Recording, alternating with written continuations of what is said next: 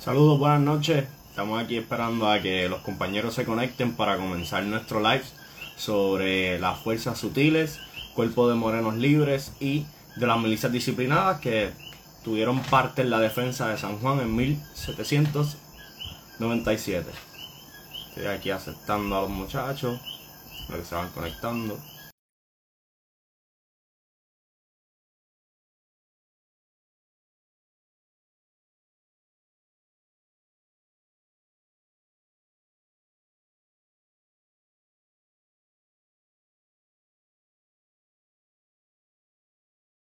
Ahí cerca ya de conectarse.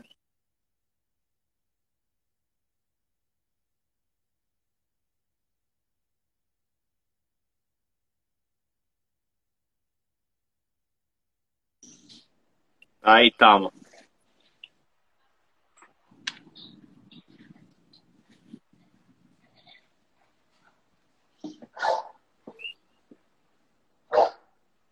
Vamos a ver por aquí, vamos a ver, estamos contando, estamos en vivo.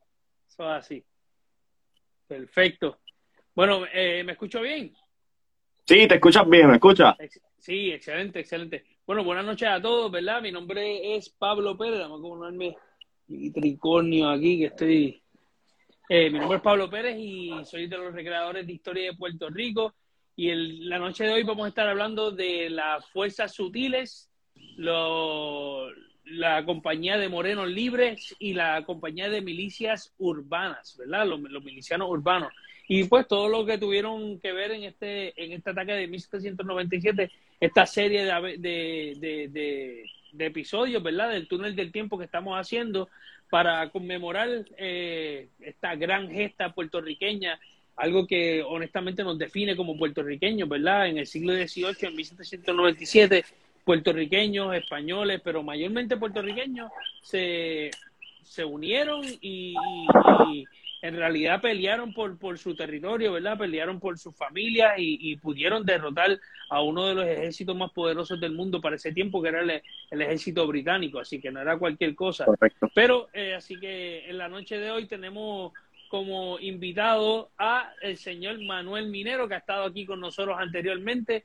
Eh, Manuel Minero es excelente colaborador de nosotros y eh, también colaborador, ¿verdad? A través de los amigos del Fortín San Jerónimo, ¿verdad? Una, entidad sin fines de lucro que se ha dedicado a restaurar el Fortín San Jerónimo, que lamentablemente pues tuvo que, cerrar este, sus puertas, ¿verdad? Porque estamos restaurando ese, se tiene que restaurar un poquito ese, ese, ese puente pero esperamos en algún futuro que, estemos todos ahí de vuelta en el, en el Fortín San Jerónimo y específicamente los amigos del Fortín San Jerónimo que con mucho esmero han literalmente transformado eso de, un vertedero prácticamente que, estaba a lo que hoy es. Pero muchas gracias, ¿verdad? Aquí tenemos al señor Manuel Minero. Y entonces aquí tenemos a Félix Rivera que se está conectando por ahí, un poquito la señal ya me invito le llega allí. Y oye, Félix está excelentemente vestido, al igual que, que Ángel Irizarri, que están vestidos como. de momento. cuerpos como de, de, milicias de. o perdóname, de fuerzas, sutiles.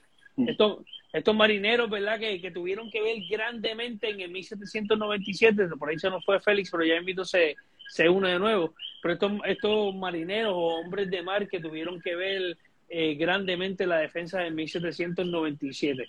Pero en lo que se nos conecta eh, Félix, vamos a darle comienzo a esta a este podcast, este tipo de charla, ¿verdad? Que nosotros estamos haciendo. Muchas gracias, Manuel, por estar aquí con nosotros. De verdad que, de verdad que es un, Muchas gracias. placer. ¿Se me escucha correctamente? Sí, sí. Sí, te escuchas bien. Te escuchas muy bien. Perfecto, ¿no? Pues la verdad que para, para mí va un, un placer poder colaborar y, devolveros un poco de lo mucho que nos habéis dado a los amigos de Fortín de San Jerónimo, que de verdad que, os agradecemos muchísimo cada intervención, igual que la que vamos a tener pronto en, el Polvorín de San Jerónimo, allí en el Parque Luis Muñoz Rivera, eh, el 23 de, abril y también la Casa de España el día 24, que también hacemos juntos pues presentaciones y tal, que la gente se puede entrar en cada una de las páginas de las vuestras, de los recreadores de historia de Puerto Rico, las nuestras de Amigos de Fortín de San Jerónimo, e informarse de las próximas eh, actividades en vivo. Excelente, excelente. La, verdad es que sí, ¿verdad? Y, y pues nos place que, tú, que, que estés de nuevo con nosotros aquí en, en el túnel del tiempo. Y por eso nos está conectando Félix. Ahí está excelente, ya estamos. Bueno, estamos todos los cuatro aquí, este, los cuatro mosqueteros. bueno, este, o, los cuatro fusileros, en todo caso, del siglo XVIII. Pero, anyways, este, vamos a hablar entonces, y quisiera hablar primero, antes de, hablar de las fuerzas sutiles, este, que, que, quiero que sea, ¿verdad? Como que el, el, la estrella de esta, de esta, de este podcast en específico por, por el tipo de, de protagonismo que tuvieron. Pero quisiera hablar un poquito de las milicias urbanas.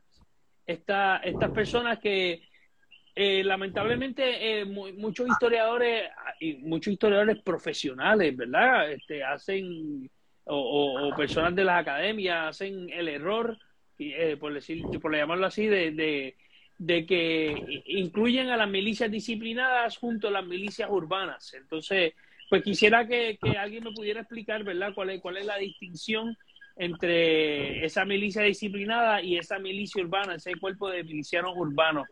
¿Quién, me pudiera ayudar por ahí? Bueno, básicamente, eh, ¿me escuchan? Eh, buenas noches, primero que nada. Sí, te escuchas bien. Ok, bien. básicamente, eh, entiendo que tal vez se dejan llevar por la palabra de milicia, entonces como se le llama tanto miliciano urbano como entonces a la, a la compañía de infantería, pues miliciano eh, infantería de milicia disciplinada, pues esa palabra, pues como la tienen en común, yo entiendo que hay es que, pues, tal vez tienden a mezclar eh, como si fueran cuerpos militares iguales. Y no, hay una diferencia. Eh, como hemos eh, mencionado en capítulos anteriores, desde que hablamos de la reforma de Alejandro Riley y, y, ya hemos hablado de la diferencia de las milicias disciplinadas, pues básicamente la diferencia activa de que, número uno, pues el cuerpo militar de las milicias disciplinadas, como bien indica el nombre, eh, eran, eran unos, unos soldados que estaban debidamente instruidos, capacitados, eh, educados en el, en el, arte militar, ¿verdad? Pues, estaban debidamente equipados. la financiación y los gastos iba por el partido por, al cual correspondía esa compañía de milicias disciplinadas, ¿me explico?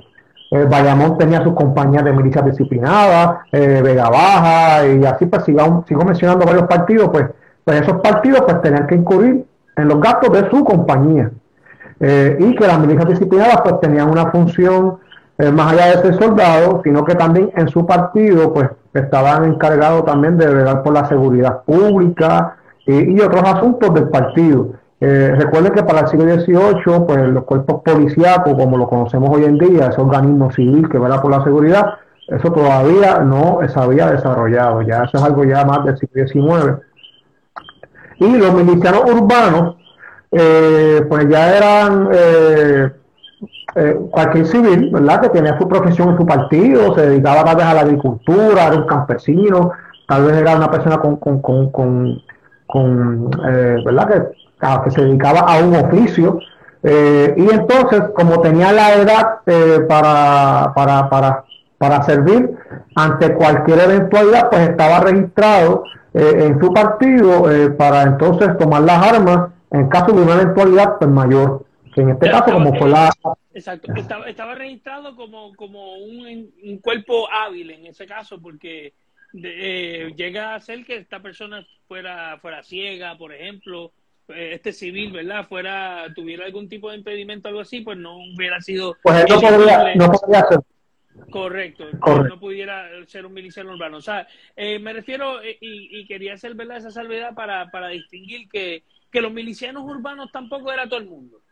Este, ¿verdad? Eran unas personas que, que, que, podían, eran capaces de portar armas o eran capaces de, de combatir, de ir a la, a la, a la guerra.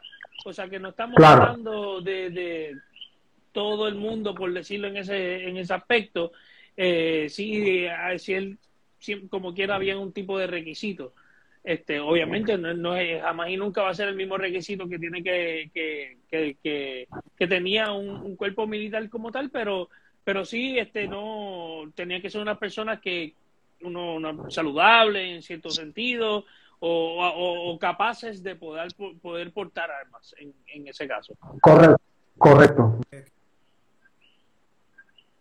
para eso y entonces pues estaban debidamente registrados en sus partidos y en caso entonces de una necesidad mayor, pues entonces eh, liderado, es que, es otra cosa que hay que mencionar, no era que ellos iban en un grupo a lo loco por ahí, vamos para San Juan, no, o sea, ellos estaban debidamente liderados por su sargento mayor o por los tenientes a guerra de ese partido eh, y, tenían, su líder. Correcto, estaban debidamente formados en una estructura militar, aunque fueran civiles, caían dentro de una estructura militar y hubieran tenido unos superiores que hubieran sido militares y entonces los hubieran este, dirigido a la batalla de, esa manera. Correcto, algunos de ellos eran hasta veteranos de otros cuerpos militares, de, regimientos provenientes de España, eh, o alguna otra, o, tal vez hasta de milicias disciplinadas. Recuerden que ya las milicias disciplinadas para el 1797 ya habían sido instituidas eh, hacían años. Eh, y, y, como bien mencioné.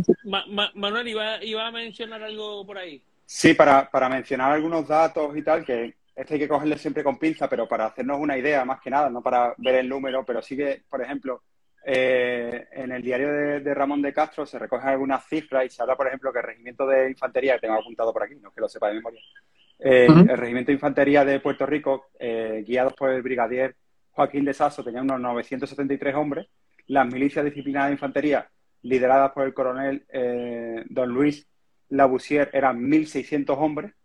Las compañías urbanas de San Juan, de San Juan únicamente, comandadas por Félix de la Cruz, eran 350 hombres. ahí vemos la diferencia entre 1.600 de milicia disciplinada y 350 de compañías urbanas. La compañía de infantería de negro, eh, capitaneada por Antonio de Córdoba, eran 250 hombres, o sea, estaba muy, muy, muy pegada a la de urbano. El Real Cuerpo de Artillería de Luterio de Murga, eh, también teniente coronel, era 270 hombres, artilleros, que no eran pocos, 270 artilleros. Y eh, la Marina Real, que en este caso estaba representada por Francisco de Paula Castro, capitán de fragata del que después hablaremos, lideraba un total de unos 686 hombres. O sea que también, pues, en total sumando de un lado y de otro, eran casi 4.000 efectivos, ¿no? Sí, hicieron frente a, a los británicos. Oye, y, es una, ¿verdad? Estos, números pasan a veces por desapercibidos porque a veces no, nos enfocamos tanto en la infantería, en, ¿verdad? En ese, ese campo de batalla cuerpo a cuerpo. Pero, y vamos a hablar un poquito ahora de, lo importante que fue eh, la seguridad de los caños y de, y de ese, esa, esa, esas vías de comunicación, porque eso prácticamente son lo que son eh, vías de comunicación que era, eran unas vías vitales, ¿verdad? Este, para poder llevar a cabo una campaña o llevar a cabo una defensa efectivamente. Así que eso es excelente. Eh, eh, bueno, las milicias urbanas, ¿verdad? Este, son estas estas personas, un poquito para recapitular, fueron estas personas civiles debidamente, que estaban debidamente registradas como personas hábiles para y capaces de tomar armas en conflictos o bélicos en, en, en efecto en, en, casos de algún asedio militar como fue el ataque del 1797 o, o incluso que una de las cosas que hay que, que mencionar también que estas milicias urbanas este han eh, servido a lo largo de la historia de Puerto Rico también contra eh, luchas piratas, ¿verdad? Contra, contra muchos ataques piratas que han habido alrededor de la costa antes de que eh, todos estos cuerpos militares se hubieran este, formado, ya la milicia urbana existía. Y la milicia urbana no es, no es, nada más que uno de los cuerpos militares más antiguos de la historia, si vamos a hablarlo de esa manera. sí, era lo que se llamaba antes los vecinos los vecinos que servían a la defensa, los primeros en, en, actuar, porque no había un cuerpo militar que sirviera como, como defensor de cada partido. Era una persona y los, los vecinos que estuviesen hábiles, con algún quizá algún arma sencilla o algo, hasta con palos, pues defendían el, partido. ejemplo, caso, ejemplo adhesivo, ejemplo. Sí, 1702, 1702, ¿verdad? El caso del, del capitán Correa, que, que simplemente era uno de, los líderes milicianos, parece, parece para el ataque del 1702, él, no era ni capitán, eso fue posteriormente que se lo otorga ese, ese rango, pero es una, una, un ejemplo de cómo lo, lo, lo mismo Los vecinos. eh, los vecinos, Vecinos. puertorriqueños, criollos, con pueblanos, eh, se unían y tomaban armas para poder repeler eh, o defender su pueblo, su, su país, su tierra de cualquier ataque pirata o de cualquier otro país. Así que eso, eso es bien importante, conver- ¿verdad? Destacar se que- convertían se convertían en lo que se conoce hoy en día como los first responders, los primeros respondedores. O sea, ellos sí, van a ser los sí. primeros respondedores correcto. ante ese así. ataque. Eso así, este, son las personas, los lo, lo, lo- los rápidos que, que, que están ahí. La importancia incluso se veía desde, desde fuera de, de cada isla, eh, se veía la importancia de que los mismos vecinos la defendieran, porque el mismo ejército español sabía que era imposible tener todos los efectivos en todos los puntos donde le estaban atacando. O sea, que, que las personas respondieran, era la- las personas de cada sitio, de cada partido respondiera, era vital. Y por lo menos que dieran tiempo a que llegaran los refuerzos desde las capitales y desde los partidos principales. ¿no? Y también mencionar que prueba de, de la efectividad fue la, la victoria de 1625, la victoria de 1797 de la que hoy hablamos, y prueba de, de la carencia de ella fue, por ejemplo, eh, cuando se niega la participación de los voluntarios de, de Puerto Rico en la batalla de, de 1898, ¿no? por ejemplo, que también es un punto que se, que se, de los que se quejan después. ¿sí? No, pero eh, eh, oye, y, no, y, está muy bien dicho, eh, queda evidenciado que históricamente evidenciado que las milicias urbanas, ¿verdad? Estas- estos civiles que toman armas en, en épocas de guerra, como hoy mismo lo estamos viendo en Ucrania. Este, estamos viendo en Ucrania, ¿verdad? Que está una guerra y, y en cierto modo todas estas personas que son civiles y cogen armas de la noche a la mañana, en cierto modo eso es lo que hubiera sido algún tipo de milicia urbano en, en ese aspecto. Este, Una Pero- cosa que hay que, hay que, hay que recalcar, ¿verdad? Y mencionar es que antes del ataque de abril de 1797, ya pues como lo hemos dicho anteriormente, ya Ramón de Castro se había preparado, ya las milicias urbanas estaban como que dicen activadas, ¿verdad? En alerta ante cualquier eventualidad y que se iban a personar al lugar donde hicieran falta. O sea, todavía no se sabía que iban a atacar San Juan. O sea, eh, pudieron haber desembarcado tal vez en, en- tal vez por, por otro, por otro lado, por otro lado. O sea, iban a llegar a donde hicieran falta. Claro, lo más lógico es pensar que iban a llegar a San Juan, claro, obvio. claro. Pero que, pero que eh, si, si bien Jamón de Castro fue reforzando la ciudad de San Juan con, con milicias disciplinadas y urbanos, eh, el, el resto de los disciplinados y urbanos que estaban en los diferentes partidos distribuidos por toda la isla, cuando llegaron los- cuando, cuando llegó el inglés, es que entonces comienzan a, a hacer Exacto, ahí que llamados para que a llamar, a la no de es que, no es que se iba a dejar de desprovista toda la isla. Correcto. Ellos estaban asignados a sus partidos y pues, tan pronto llegan los ingleses se envía, ok, ahora sí, envíen. Sí, eso, eso es bien importante. Entonces, eh, eh, hablando un poquito, para terminar un poquito aquí con lo- lo- los milicianos urbanos, que, que hubieran sido la, la, cómo hubieran estado armados estos, estos milicianos urbanos, cómo ellos hubieran defendido a Puerto Rico, cómo lo, cómo lo defendieron en el 1797, con qué armas, este, de fuego, o, o sable, armas blancas, qué tipo de, Bueno. de- de artefactos. Armas de fuego te- se le entregaron a los, a los milicianos urbanos del área de San Juan. Los demás pues llegaban armados quizás con algún sable, alguna otra cosa que, que tuviesen en el momento, pero sí está documentado que a los milicianos que se le entregaron armas de fuego tan pronto, ¿verdad? Comenzó eh, el, el ataque, pues fueron a los milicianos de San Juan, del área de San Juan, Río Piedra, los más cercanos. Exacto, Est- estos milicianos reciben armas de parte entonces del gobierno, de, de- de- de- del Estado, por decirlo así, este, empiezan a recibir armas de fuego para poder, eh, pues me imagino que recibir algún tipo de entrenamiento expedito para...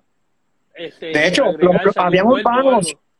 Los urbanos, si, no si, la, si la memoria no me falla, los urbanos creo que adiestraban eh, una vez al mes, o sea, cada cierto tiempo los urbanos, los que estaban capaz hábiles para pelear en cualquier situación, se, se- se les daba un- algún tipo de adiestramiento. No como los disciplinados, pero Claro. sí se les daba algún tipo de instrucción.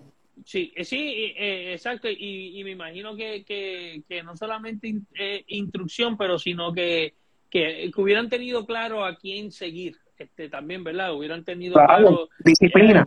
eh, o sea, una disciplina y un, y un, un oficial o un superior a quien hacerle caso y a quien eh, pues seguir.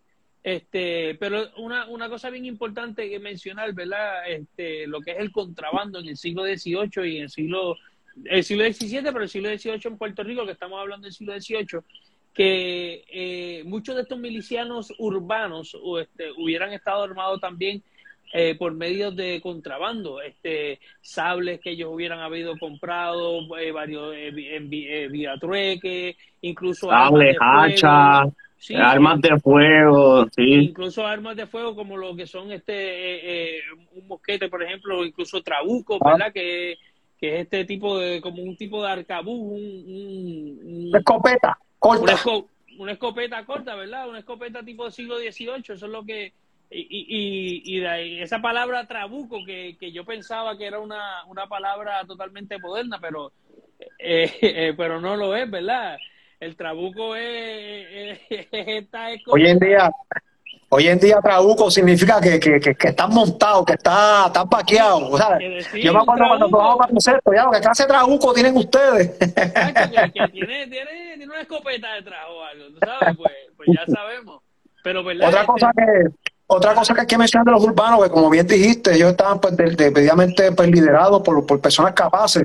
Puedo mencionar uno, que es José, ¿verdad? Lo que fue el sargento José Pepe Díaz, del partido de Toda Alta, que, que era un miliciano urbano, eh, pero estaba a cargo, ¿verdad?, de, esos, de esos, de esos, ¿verdad? De, esos urbanos, eh, y, y, y, no solamente de Toda Alta, entiendo que a él le encomendaron varias, varias, varias partidas más en, cuanto a misiones, sea, Urbano, eh, Pepe Díaz, además de morir en, en, el puente de Martín Peña, como ya todos saben, en el último día del contraataque, Pepe Díaz también se menciona como que también estuvo en Punta Salina en un momento dado, eh, por instrucciones ¿verdad? De, de, de, alta jerarquía, porque se esperaba algún tipo de desembarco de una segunda cabeza de playa de, en Punta Salina de parte de los ingleses. Claro, eso no pasó. Entonces, ahí es que evaluamos entonces el uso de las fuerzas sutiles. ¿Cómo, cómo ponemos a José Pepe Díaz un día en Mejido Piedra y al otro día está en Punta Salina. A pie no llegó. O sea, ahí es que entonces están los caños y las fuerzas sutiles. Claro. La, la, eso vamos ahorita. Sí, eso vamos ya mismo. Y, y, y eso es, es, bien importante, ¿verdad? Y, y, gracias por mencionar eso. Pero antes de la fuerza eh, sutiles, hay que hablar de, de, la compañía de Morenos, ¿verdad? La compañía de negro del área de Loíza, una, este, una algo que, que fue vital también porque mantuvo un frente por la retaguardia. Este, a los ingleses prácticamente se le abren dos frentes. De momento, este, eh, ellos entran por la playa, este, por el área de Cangrejos, lo que es hoy en día más o menos por, por la, el área del aeropuerto de, Isla Verde, más o menos. Y entonces, pues, ¿qué pasa? Que esto, esto esto, la compañía de Moreno empieza a atacarlos por la retaguardia, mientras la, el resto de, de, las fuerzas milicianas este, disciplinadas y fuerzas militares empiezan a atacarlos por el otro frente. Pero es algo bien importante destacar que, que, que la compañía de Morenos en efecto también es una compañía militar, que tampoco es un ventetú, son personas que, que eran debidamente armadas, debidamente uniformadas, eran personas Correcto. libres este, eran personas que, que no, no, no, eran esclavos. Es muy seguro, 100 por casi un 99% de ellos fueron esclavos en algún momento de su vida. Tal vez fueron, eh, eh, y eh, algo importante recalcar que, que España le, le abre las la puertas a todos estos eh, esclavos de países protestantes o países que no son católicos a que vengan entonces a, a, a, las, a, la, a los territorios de España católicos, se conviertan al catolicismo y entonces les dan un, un, un terreno, les dan entonces un asentamiento y, un, y su libertad, por decirlo así. Y eso es. Sí, y la oportunidad, y a cambio, la oportunidad de servir a, a la corona de España. Fíjate, aquí, aquí quiero mencionar una información que envió Eric Cardona hace varios añitos si me permite, ¿verdad? Había una compañía de moneros libres nada más. Aquí en Puerto Rico estaba compuesta por un capitán, eh, un teniente, tenía un subteniente, tenía tres sargentos primero, tenía un tambor, tenía 12 cabos. ¿Ves? Estaba bien estructurada, esa, estaba bien estructurada eh, y tenía 134 soldados para un total de 190. Me dice Eric, ¿verdad?, que la compañía estaba distribuida entre Bayamón, Cangrejos, Guaynabo y Río Piedras. Eh, Claro, y Cuando, cuando como dice sabe- que la, la compañía está distribuida, es verdad que eh, los, los soldados vivían en esos pueblos o era que cada pueblo tenía una compañía. Entiendo que la, bueno, la dividieron entonces, entiendo que la compañía se divide en escuadras, me corrigen. Eh, sí, este, pues dividieron entonces la compañía entre, en- en- entre esos cuatro pueblos. Eh, no sé con qué propósito, ¿verdad? Eh, sí le puedo decir que para, para el ataque, para el contraataque en lo que fue en Miraflores, que los eh, eh, la compañía de Moreno, de Moreno Libre desembarcan en Miraflores para atacar Sí. una posición inglesa, claro, traída por los sutiles. Vamos a, a mencionar los sutiles nuevamente. No llegaron nadando, llegaron al lado, lo llevaron en piragua. Este, se desempeñaron muy bien, claro, los ingleses los superaban en número, eh, tuvieron que entonces que retirarse. Tampoco se retiraron a lo loco, se retiraron de manera táctica, de manera ordenada y nuevamente se reembarcan, ¿verdad? Y trataron. Y así como los manos libres eh, eh, participaron en esa acción en, Miraflores, también este, tuvieron su acción en otras partes de la, de, la, de la isla. Y no solamente los morenos libres, también ¿verdad? Eh, eh, hemos estudiado de que negros no pertenecientes a la compañía de morenos libres, sino que bajo el mando de los, de los ¿verdad? De, de, estos partidos, en este caso el de Loíza, pues también tuvieron acción eh, y no eran soldados, eran urbanos, negros, algunos de ellos hasta esclavos. Cuando vamos a la, a la- eh, cuando vamos a, lo- a la, a la lista de caídos, varios de ellos eran esclavos que hasta murieron hasta, hasta, en, una, en alguna de las embarcaciones de las fuerzas sutiles. Mira, y que hay que mencionar también una, una peculiaridad de, de este cuerpo de moneros libres, es que servían también como cazadores. El estilo de ellos de, de, de combate estaban tenían una función un poquito verdad diferente a, a la de los otros cuerpos que dificultaba a, a los ingleses por el estilo que siempre- llevaban. Siempre estas personas que se- eh, son buenos en, en- en- porque conocen el terreno, conocen los caminos, conocen las veredas, eh, eh, tienen conocimiento del terreno y, y, y- y- y- bueno, una partida de negro, en- en- en- como según el relato de Ramón de Castro, llegan a interceptar a unos, a unos, a unos soldados, entiendo que eran soldados. eh, ingleses o alemanes, que, que llevaban correspondencia. de camino lo hizo y ellos son los que los interceptan. Eh, entiendo, ¿verdad?, que, que habrán estado lider- liderados por algún tipo de, de- de funcionario, pero se resalta la labor de, de ellos. Eh, y, y entiendo que no eran soldados que pertenecieran a la compañía de Manuel Libre, pero sí estaban participando en la, en la defensa, en este caso, eh, ¿verdad? Eh, Creo, creo que, incomodando creo que- sí, creo que de esa acción este, se saca una, una nota, ¿verdad? Con el nombre de, de un residente de, de San Juan, que, la, que las autoridades entonces más tarde lo apresan y, y, y- y lo, lo interrogan. Por, espionaje, ¿sí? Creo que era un residente de, según leí el papelito, creo que era un residente de allá de, de, de, Loíza, entonces lo llevan para San Juan después, posteriormente, algo así era. ya, ¿Qué habrá sí, pasado ya con ese? ahí ¿Qué habrá pasado entonces- con ese, verdad? Después de, de- después de eso, entonces pues deciden tomar acción con estar vigilando a cualquier persona que esté dentro de, de la ciudad que sea de procedencia inglesa, irlandesa, que, que no esté enviando correspondencia al enemigo y todo Claro. eso. Claro. Hay un documento curioso también sobre esos ataques que mencionaba Félix en la retaguardia, que es el diario de, de Henry Harvey, el, el almirante inglés que, que lidera la flota británica, en el que en su diario va describiendo eh, no las bajas que hay en el frente, porque él no las puede, a él no le llega tanta noticia como a Abercrombie, que está en tierra, sino las bajas Claro. que va sufriendo en la retaguardia, que es en esa zona de Mangle, cercana a Piñones y tal, que da hacia Loíza. Y es ver ese goteo, no es una, como decía eh, eh, Ángel, no es una lucha de frente constante, sino una lucha de cazadores, de, de atrapar al enemigo en el territorio que se domina y, eh, y no son frentes, líneas claras de, de combate con fusiles, sino de, de, digamos, de asaltos, de, de guerra de guerrilla más bien, ¿no? Casi. Claro, claro, eran los conocedores de, de esa zona de Mangle, esa zona eh, que ellos trabajaban y vivían y, y conocían como nadie y mucho mejor que el enemigo. claro. 100% definitivamente de acuerdo. Ese es Este, bien importante que lo menciones, sí. Sí, y, y oye, vamos, este, ¿verdad? A, a mencionar, y ya que hablamos también de, la, de, de cómo estaban armados los, los milicianos urbanos, pero vamos a hablar de, de cómo hubieran estado armados estos, estos, estos cuerpos de, de, de Moreno. este, hubieran tenido fusiles con su uniforme correaje, ¿cómo, cómo estos, estos murieron hubieran, eh, cómo defendieron a Puerto Rico? Pues ellos estaban debidamente uniformados, ahí estoy mostrando una imagen.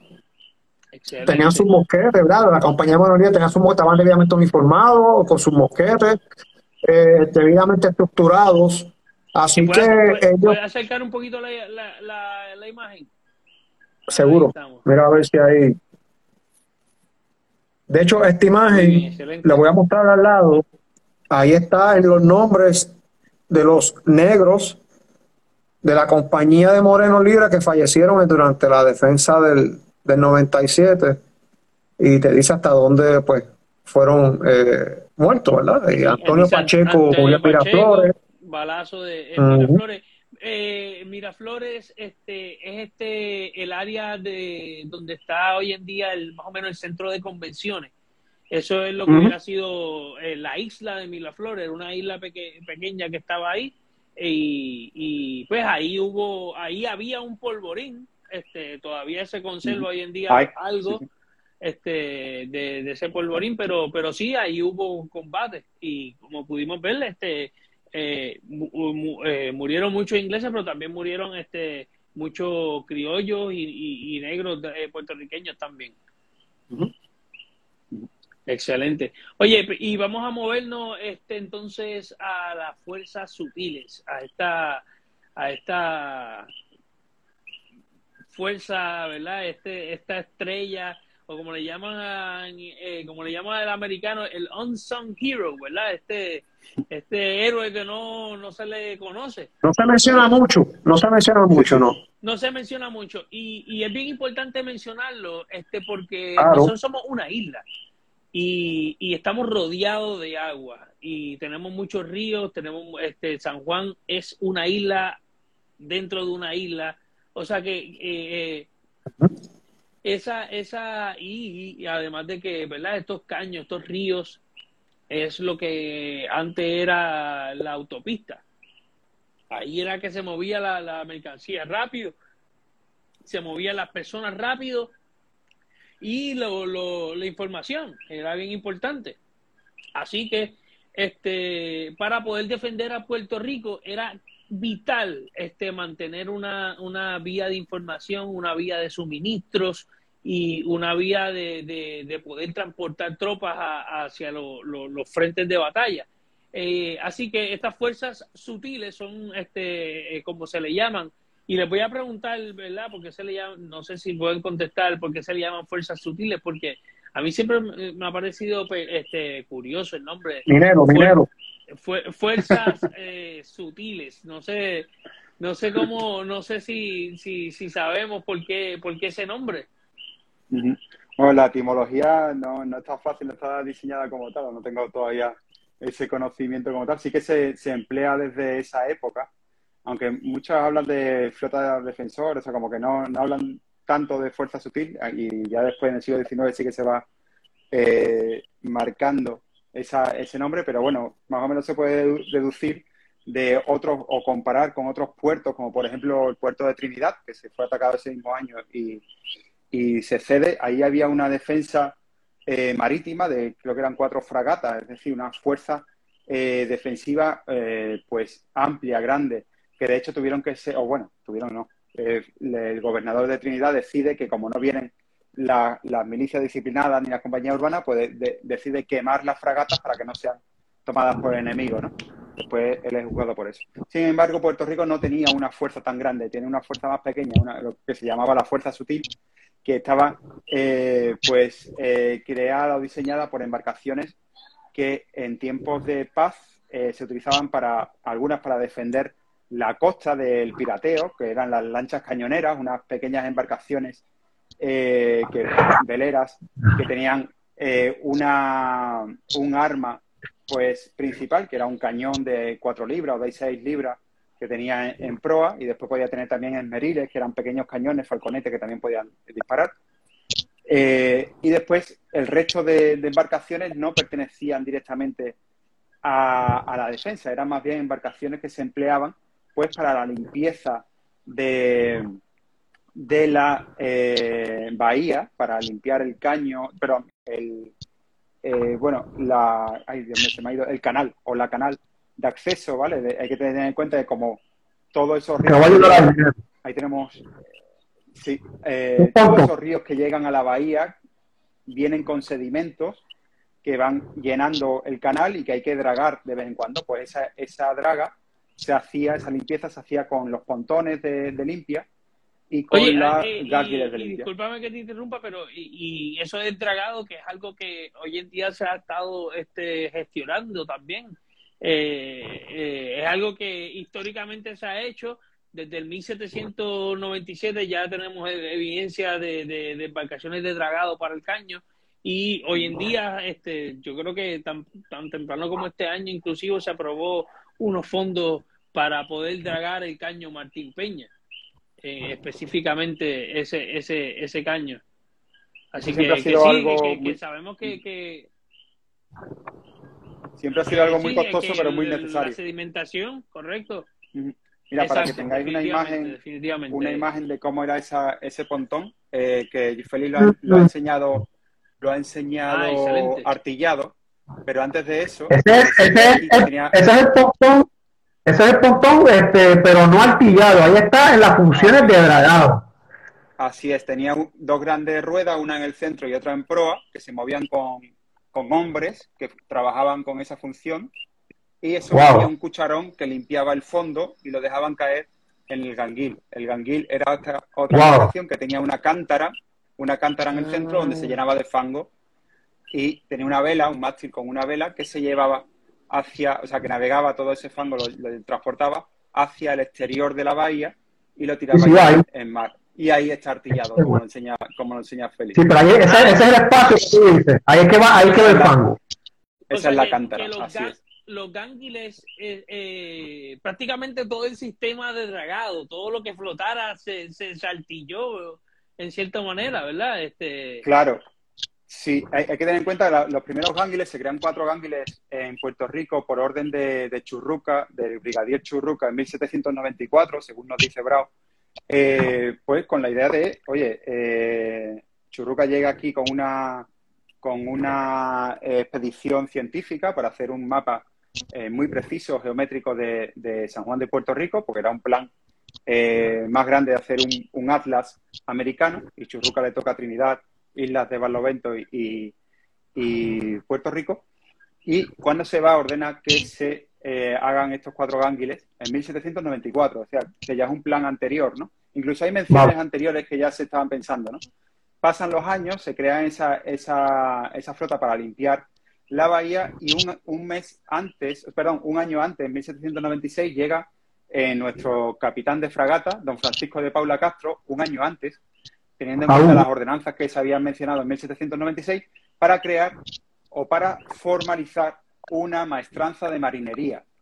Había unos 1.500 hombres de mar en Puerto Rico, según nos habla Salvador Bravo, 1.500 hombres de mar que se dedicaban a crear estas embarcaciones, a fabricarlas, a hacer pesca, a crear, tenían los, derechos para pescar, a hacer el corso, atacar a piratas y, podían eh, gestionar esa ganancia de- del pirateo sin pagar ciertos impuestos del corso. Y además, pues dirigían la- las fuerzas de limpieza y las fuerzas de, de las embarcaciones de, la- de las lanchas cañoneras, ¿no? Pero, ¿dónde, Esa- estaba, esa- ¿dónde estaban ellos ubicados? La maestranza de marinero, ¿dónde estaban ubicados? Eso es muy buena pregunta. La, la ubicación es en la puntilla, donde hoy se encuentra el arsenal eh, de eso es el arsenal de la bueno el Coast Guard, eso es, y al lado está el arsenal de la Marina española, que eh, en un principio eran eh, también había un espacio ahí para entrenamiento de artillería y tal, pero se utilizaba ahí para crear las embarcaciones, darle mantenimiento y es el punto estratégico que se sitúa en la puntilla para durante la defensa de 1797 tener una zona de avituallamiento, de, comunicaciones, todas esas comunicaciones que habéis dicho se, se llevaban a la puntilla, esas cartas que se escribían desde Fortaleza o desde el Morro y se llevaban a la puntilla para que se distribuyeran. Interesante, Eso es. interesante, Hay- interesante. Tened en cuenta que, que además de los barcos que hemos mencionado, había otras embarcaciones menores, que eran botes auxiliares, lanchas de auxilio, que eh, a veces pertenecían a embarcaciones mayores, porque eh, que estaban en, en la, en la bahía, pero no podían luchar dentro de la bahía, sino que utilizaban esos botes menores Y también, pues, eh, hubo unas, unas eh, dotación de, de piragua, unas 24 piraguas, botes de auxilio, que servían para, para, todo tipo de transporte. Pensad que la primera caballería que llega a Puerto Rico, que es la de Guaynabo y la de Bayamón, se cruza en piragua. Se montan los caballos en la piragua y se cruza y después se va trayendo lo, el, digamos, el forraje, la, el, el pasto para comer, dar de comer a los caballos Sí. dentro de San Juan.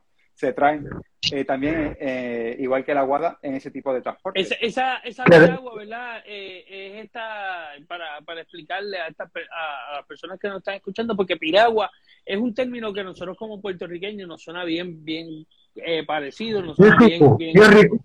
sí, bien rico, refrescante y Muy y fresco, ¿no? Y dulce. Pero este, eh, el, el piragua, el nombre en sí va, él toma el nombre más o menos de, de la forma del vaso o de la forma cónica, tal vez de, de- de- del hielito, porque la piragua, cuando, cuando lo miramos a ver, eh, eh, el- ese vaso prácticamente de papel, cuando lo miramos así más o menos, es, es parecido como una piragua, en el ¿Qué sentido es una piragua? ¿Qué es una El piragua, nombre el nombre La piragua- como tal viene de las embarcaciones de los in- de lo que llamaban los indios caribes allá en la, en las Antillas Menores, de ahí sacan Ajá. el nombre.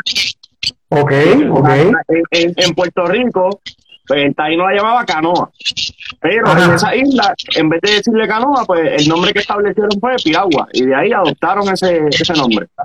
Mira para allá. También Mira, hay una excelente. diferencia entre, entre la canoa y la piragua y una de ellas, o como se describe ya en el siglo XIX, que se siguen utilizando. Hay, hay de hecho fotos de, de, de canoas en, en la puerta de San Juan eh, a principios del siglo XX, finales del XIX.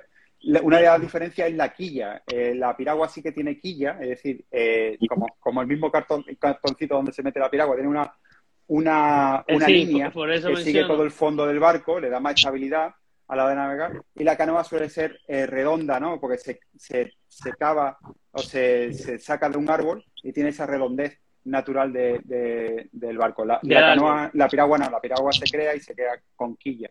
Es una de las Y yo he visto, también. yo he visto fotos de canoa, eh, de piragua, y, y no es que ahí se metían cinco personas nada más, ahí cabían, cabían bastantes personas, cabían como Sí, no, 25, eh, 30, ¿entiendes? sí, correcto. Y, y, y una de las cosas que iba a preguntarle, ¿estas piraguas hubieran tenido algún tipo de vela, mástil pequeño, o hubieran sido a fuerza de remo?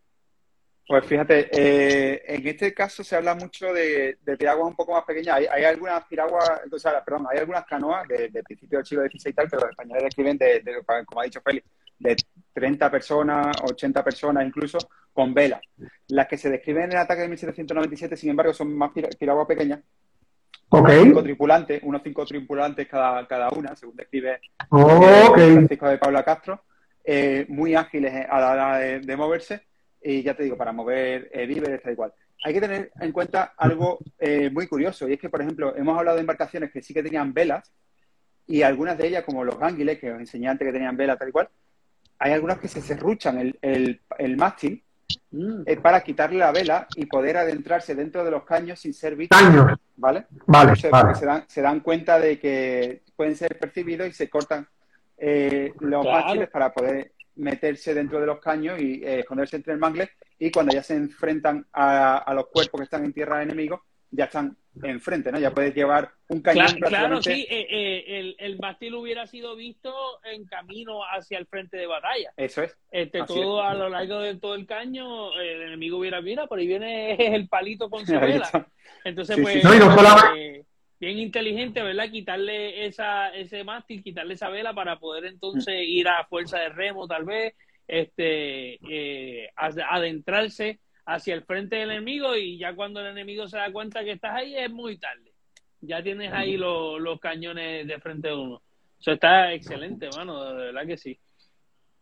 No, y que también entiendo, ¿verdad? Es que, que en estos caños, eh, no solamente caños San Antonio, sino también estos pequeños caños que se conectan entre otros, entre lo que es San entre lo que hoy conocemos como Laguna San José, hacia acá, ¿verdad? Hacia el caño Martín Peña. Hay unos caños que son bien estrechos, que si vas con un mástil, pues vas a chocar con, lo- con los palos de mangle, ¿sabes? Que tendrías que ir entonces sin mástil para poder navegar por esos pequeños caños. Sí, Una sí, cosa que- sido mucho más fácil, definitivo. Una cosa que es bien importante mencionar es que nuevamente volvemos al término de la preparación. O sea, Ramón de Castro mandó a requisar todas estas embarcaciones, ¿verdad? Y tú me corriges, minero, antes del ataque del inglés. O sea, una vez se enteran de, de, de, de que Trinidad fue tomada, eh, encomienda a Pablo de Castro a, a, requisar todas las embarcaciones, los ganguiles, pontones, a los altillas, estas pequeñas embarcaciones de correspondencia también las mandan a pedir, las canoas, o sea, los, los piraguas, o sea, que, que no fue que llegaban los ingleses y vamos a artillar las embarcaciones, no, ya eso estaba ya set. Tú me corriges, minero.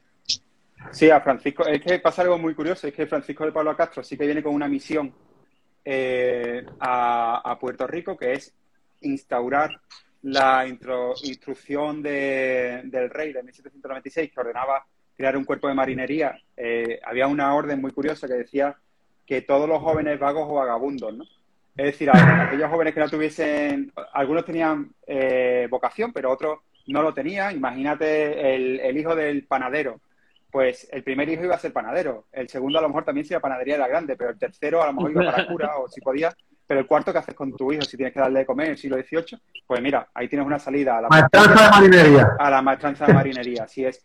Ellos se formaron y aprendieron cada palmo de la bahía y eso fue súper importante para moverse de noche, para navegar. Conocían 100% la bahía y conocían eh, todos los recovecos y la limpiaban y la, conocían al 100%. Ese mantenimiento era crucial también para el conocimiento. Cuando fueron armados fueron capaces de desarrollar esa defensa. Como bien decía Félix, eh, eh, don Ramón de, perdón, Francisco de, de Paula Castro está aquí en 1797, termina su misión al final de 1797, ya se crea esa maestranza, pero no puede volver a La Habana, que era su puerto principal, porque no tiene una fragata que lo, que lo lleve hacia allá. Entonces se entera, eso fue en diciembre, y en enero ya se entera, ya corre la noticia por San Juan, en enero de 1797, de la flota inglesa que estaba por el Caribe y que iba a atacar Trinidad, ya en enero. Y en marzo, cuando ya se sabe el destino de, posible de esa flota, cómo se va moviendo por el Caribe, porque había barcos correos que se movían de uno, un lugar a otro, eh, un mes antes de la, del ataque ya empieza a eh, formarse toda la flota sutil, ya empieza a, eh, ya habéis visto esa rueda que tenían los barcos, ese, ese cabrestante, todo eso se, se queda en la puntilla, se, se, saca para después de la batalla utilizarlo de nuevo, pero se empieza a artillar. Se cogen cañones de todas las embarcaciones que había en, en, la, en, la, en la bahía, no solamente españolas, también francesas, por ejemplo, se desmontan los cañones y se montan en las pequeñas embarcaciones y se crea toda, toda esa defensa. Una vez que ya llega eh, la, la fuerza británica. Que, que, que, que, hecho... esta, que esta, todas estas embarcaciones, eh, disculpa que te interrumpa, pero todas estas embarcaciones son como baterías flotantes móviles, nada más, ¿verdad? De artillería que se pueden posicionar y reposicionar a lo largo de la bahía y a lo largo de los caños. Que eso es algo, bien, algo bien importante y una ventaja táctica que le da a, a los defensores de poder este, mover su artillería incluso eh, más fácil de lo que es mover artillería en, en el campo de batalla terrestre. Sí, definitivamente es mucho más, Sí, sí. eh, es mucho Más más fácil. en, un- en una, una embarcación. pero también más peligroso, porque te exponías a ser atacado por enemigos sin tener una protección de, de piedra de por medio. Por ejemplo, los fortines Sí, Correcto. tenían esa, esa protección. Aquí era Correcto. meterse en la primerísima línea de batalla, no había nada entre, entre tú y el enemigo. Estabas en sí. primerísima Esa, línea de esa batalla. movilidad, ¿verdad? Y, ese, y esa ventaja táctica viene con un precio bien alto, que es Alto. el, el no poder resguardarse detrás de las murallas de los fuertes o de algún tipo de batería.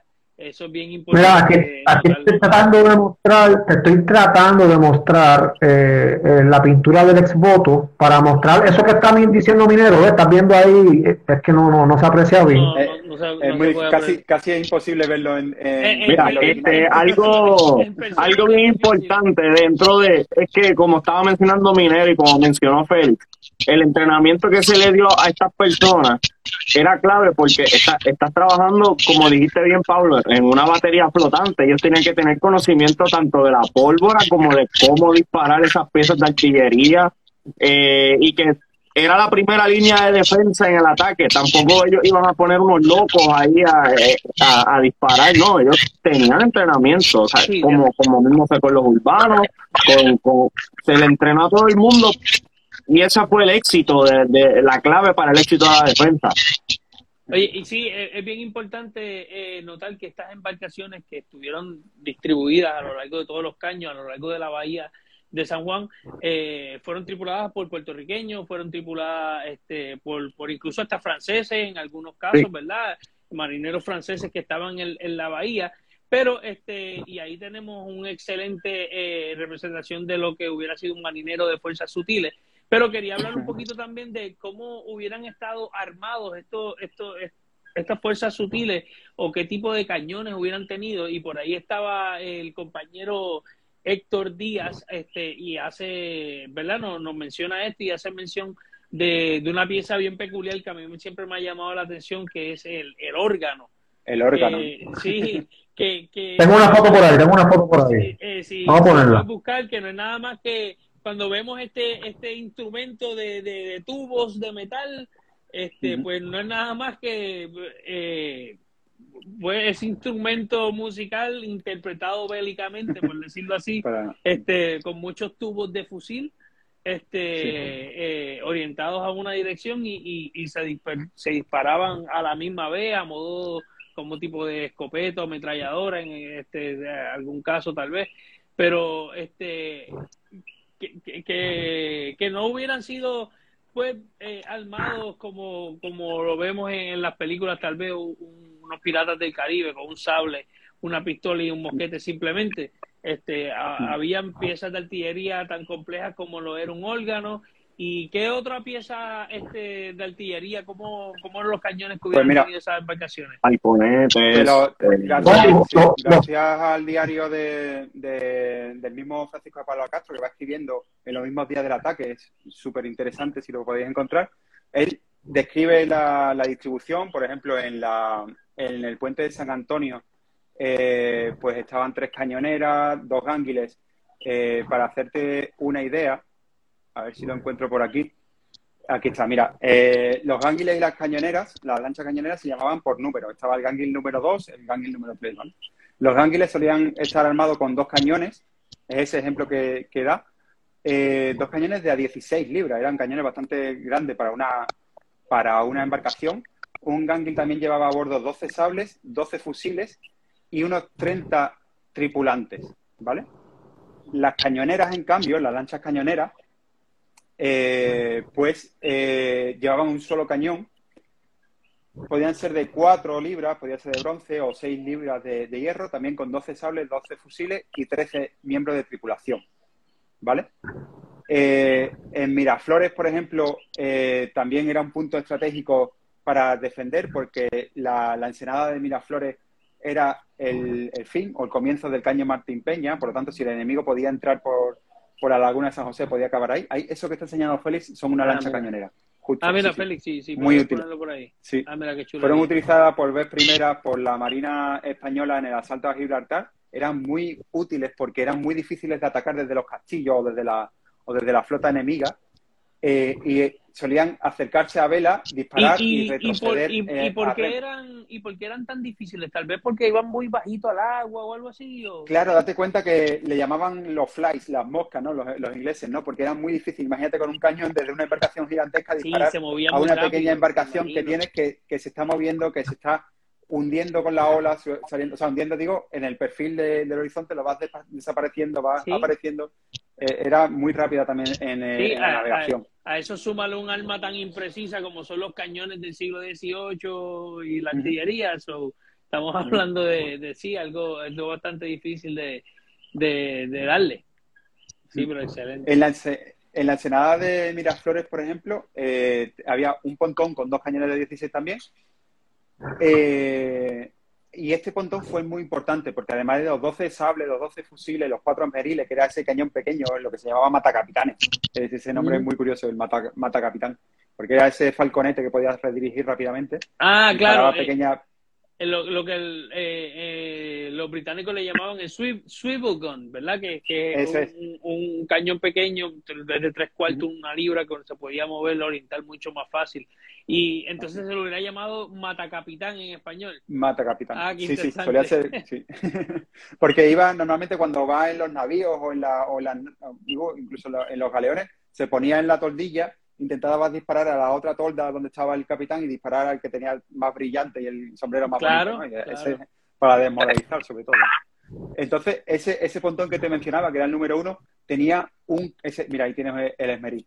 El. Tenía ese pontón además un mortero de ordenanza y ese mortero fue Mortero, muy sí. útil para disparar sobre las líneas enemigas y, a- y atacar dentro de la, de la trinchera enemiga. Fue muy útil, muy útil Mo- en, la defensa de San Juan. Mortero, ¿verdad? Para, para explicar a las personas que nos están escuchando que, que, que a pesar de todas estas piezas de artillería que hemos estado hablando, que es de fuego directo, entiéndase que, que, que, que tú apuntas hacia donde vas a disparar, pues con el mortero es- en- entonces es un fuego indirecto. Entonces tú apuntas a un área donde no necesariamente va a caer el proyectil. Entonces, en ese caso, un mortero tú apuntas hacia el cielo, un poquito más elevado, y, el, y, y, y entonces el, el proyectil coge un, un arco, ¿verdad? Y, Una parábola. puede- sí, una parábola, correcto. Y entonces puede, puede pasar un obstáculo o algún tipo de defensa.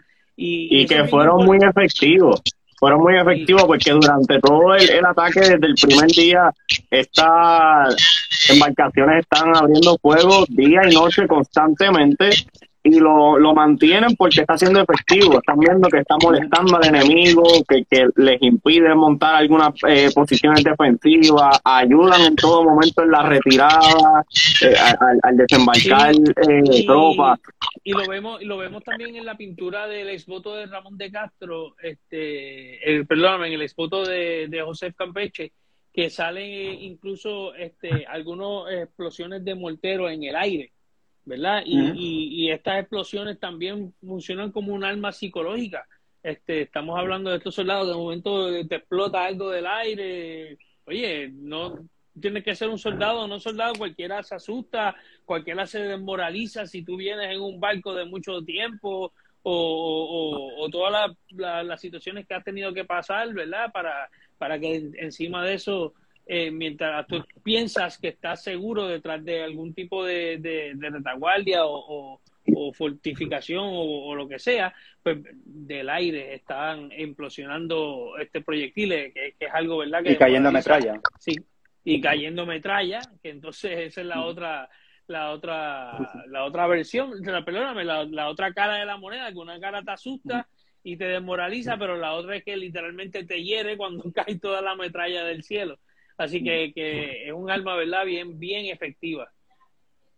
Ahí había otro, otro punto, otro apostadero muy importante para la Fuerza Sutil, que era la boca del puerto, donde estaba, eh, había un pontón y tres cañoneras, tres lanchas cañoneras, y esas tres lanchas cañoneras estaban justo en la boca del puerto, reciben de hecho las comunicaciones de los, de los británicos cuando envían las cartas, las la, las envían de nuevo a la respuesta, eh, más o menos tarde, dependiendo de- del momento. Pero en la boca del puerto también son muy importantes la- las cañoneras que estaban eh, en esa posición, porque ellas son las que salen después eh, entre la isla de Cabra y el Cañuelo para boicotear el intento de que, mencionaba antes Félix de toma de, playa en, en la Boca Vieja, ¿no? Que, que también se envía eh, pues milicianos, milicias disciplinadas hacia, hacia ese punto.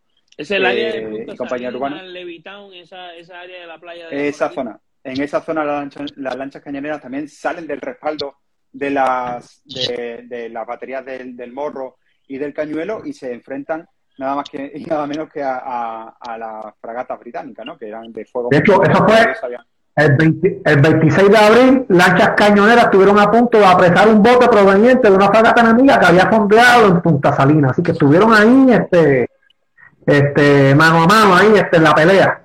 Sí, con, con, pues, con, con una de las fuerzas navales más potentes de- del mundo.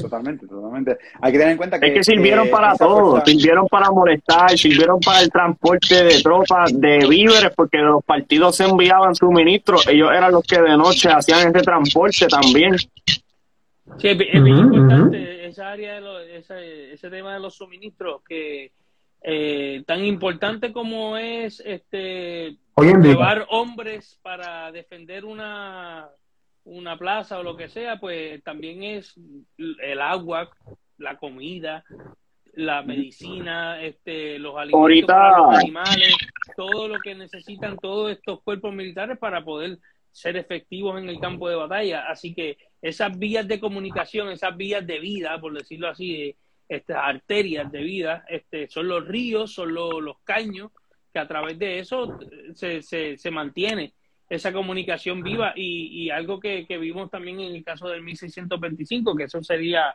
otro podcast, ¿verdad? Pero en el 1625 que vamos a tener a Manuel de nuevo con nosotros eh, eh, para, para cuando estemos haciendo la serie de episodios de, del ataque de Baldín Enrico, vamos a tener a Manuel de nuevo con nosotros, pero vamos a volver a tomar eh, ese, ese tema, eso es bien importante.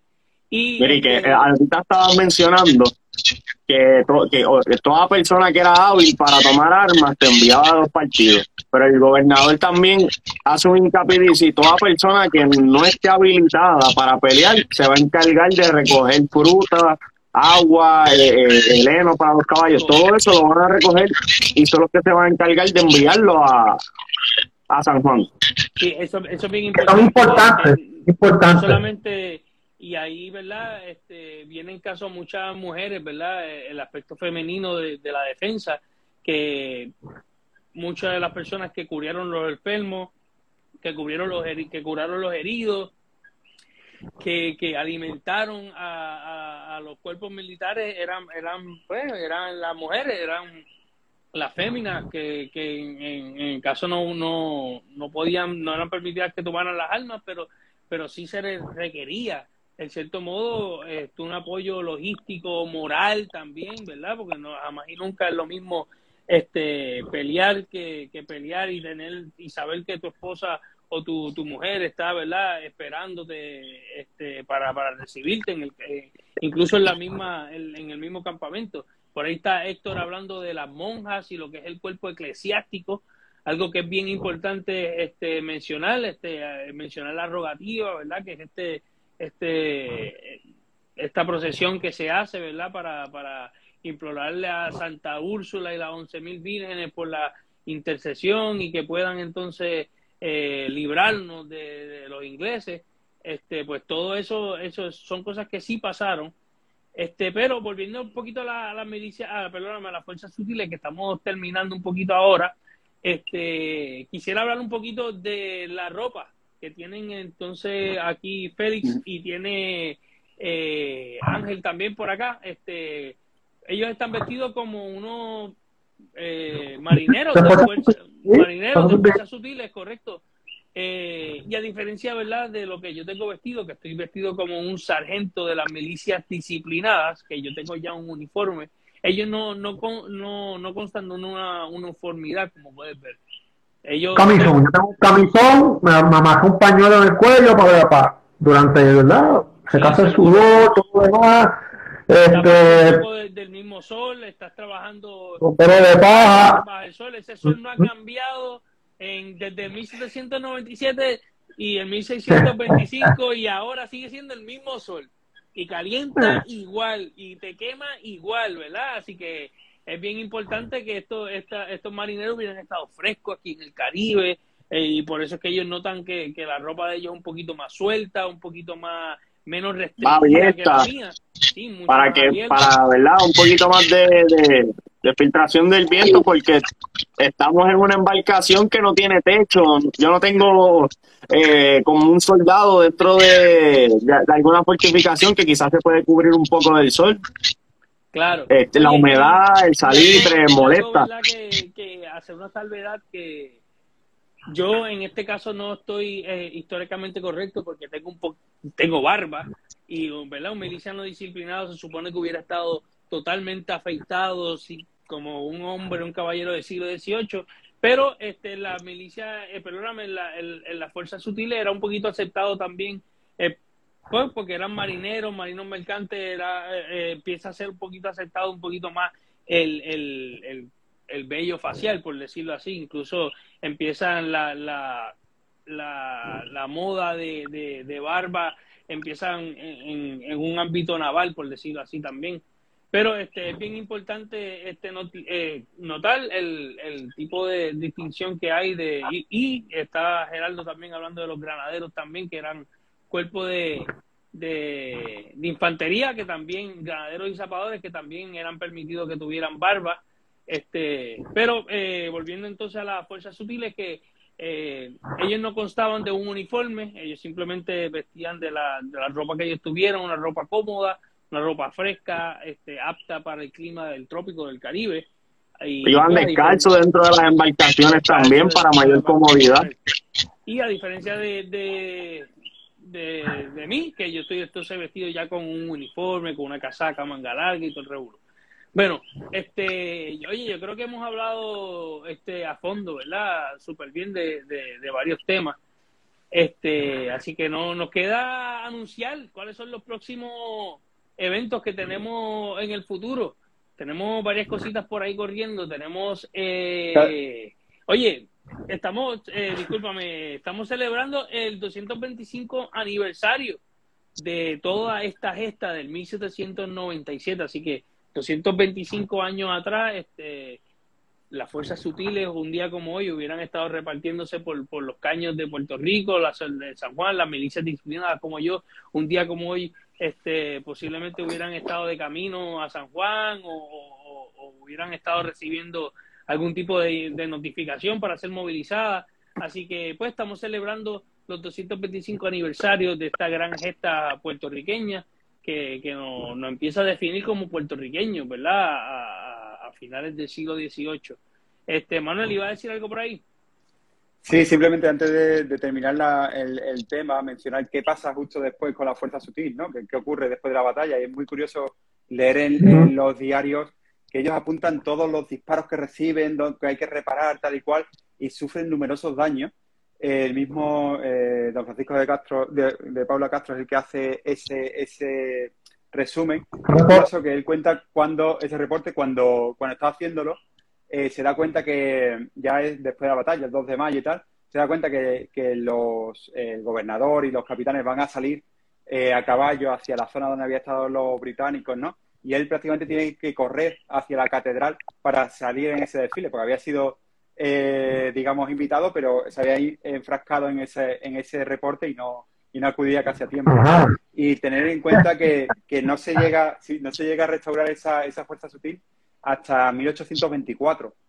Ah, wow. Eh, pues casi 25 años después, cuando eh, de la Torre, el, el, gobernador de la Torre, Miguel de ordena la Torre. crear de nuevo, Miguel de la Torre, eh, Luciano, sí, ordena crear de nuevo 12 lanchas cañoneras y una goleta, una falúa y una goleta y algunos botes. Y eso en 1824. En 1830 se crea otro ganguil, perdón, pontón de limpia, un pontón de limpia, ese en 1830 y en el 36 se le instala el primer eh, motor a vapor. Ah, wow. Ahí ya comienza otra nueva época, cambia ya las reglas del juego. O sea, que ya, ya, ese... tan temprano, ya tan temprano como en 1836. Sí. Eh, la bahía de San Juan hubiera estado defendida por motor a vapor en el cierto modo. Bueno, en, en ese caso ese, ese, ganguil no estaba, no estaba artillado en ese momento, pero es curioso porque ese primer okay. motor a vapor fa era falla. Era, sí. era un llega erróneo. con el propósito de, de, de, de dragado de, y de todo. Ese de limpiar, sí, sí, sí, sí. Y tienen que suplantarlo por otro que llega poco después y ya ahí empieza otra historia que es más cercana ya al siglo XIX, ¿no? El mundo del vapor y que ya nos lleva a la batalla de, de la guerra de, Oye, estoy seguro que sí, estoy seguro que si un inglés trataba de probar su suerte de nuevo en Puerto Rico, altillaban el, el ganguil ese que estaba a vapor. De nuevo. Bueno, era otra época, era otra época. Estaban ya dándole vuelta a otro tipo de armamento. Sí, sí claro, claro. Este, oye, pero muchas gracias, este Manuel, por estar con nosotros, de verdad que sí. Gracias, gracias y, a vosotros. Y igual a, a, Ángel y a Félix, ¿verdad? Que, que estuvieron aquí con nosotros como siempre. Este, pero antes de irnos, es bien importante mencionar que, como le estaba mencionando, estamos conmemorando los 225 de aniversario de esta gran gesta. Y empezamos con una serie de eventos esta, esta semana, esta que está corriendo, no, la próxima semana, eh, que es prácticamente un, una de las semanas donde más se va a estar dando eh, eh, conflictos o, eventos históricos, ¿verdad? En, en, 1797. Pero la próxima semana vamos a estar eh, iniciando el jueves con unos recorridos nocturnos en el área del Viejo San Juan en colaboración con el Puerto Rico Historic Building Drawing Society, Andy Rivera. Así que vamos a estar, este, medio sorpresita para todos ustedes, para las personas que se, se vayan eh, inscribiendo para el recorrido, pero van a poder este, transportarse al siglo XVIII, específicamente al 1797, a lo que hubiera sido una noche en San Juan en el 1797 con centinela, con patrulla, todo el revuelo. Y entonces el, el sábado vamos a estar en el Parque Luis Muñoz Rivera en el Fortín de San Jerónimo. Eh, el, polvorín. el polvorín. Ay, no me digas eso. Que quisiéramos, quisiéramos, quisiéramos estar en el Fortín, pero no. Quisiera, quisiéramos estar en el Fortín, ¿verdad? Pero este, las situaciones son otras. Anyways, vamos a estar en el, en el polvorín de San Jerónimo, que es esta estructura eh, antigua que está en el Parque Luis Muñoz Rivera, y ahí vamos a estar todo el día, desde las 10 de la mañana hasta alrededor de las 6 de la tarde. Vamos a estar eh, recreando batallas, vamos a estar recreando lo que fue la batalla del Roble, una batalla que surgió en el área de, de Atorrey, Río Piedras, esa, esa área más o menos, pero la vamos a, recrear en el área del Parque Luis Muñoz Rivera. Y vamos a tener fusiles, vamos a tener este, ¿verdad? demostraciones de artillería, vamos a disparar los cañones. Eh, tendremos estampas, diferentes estampas con, con centinelas apostados, como si fueran seguridad. Este, y pues vamos a estar también colaborando con los recorridos que va a estar ofreciendo eh, Manuel Minero y los amigos del Fortín San Jerónimo. Este, ¿A qué hora son esos recorridos, este, Manuel? El primero es a las 3 de la tarde y el segundo a las 5. El primero hablaremos del polvorín, de, de su papel en, en, la batalla de 1797, un papel estratégico muy interesante de ese Polvorín, que es el más grande de Puerto Rico y el más antiguo.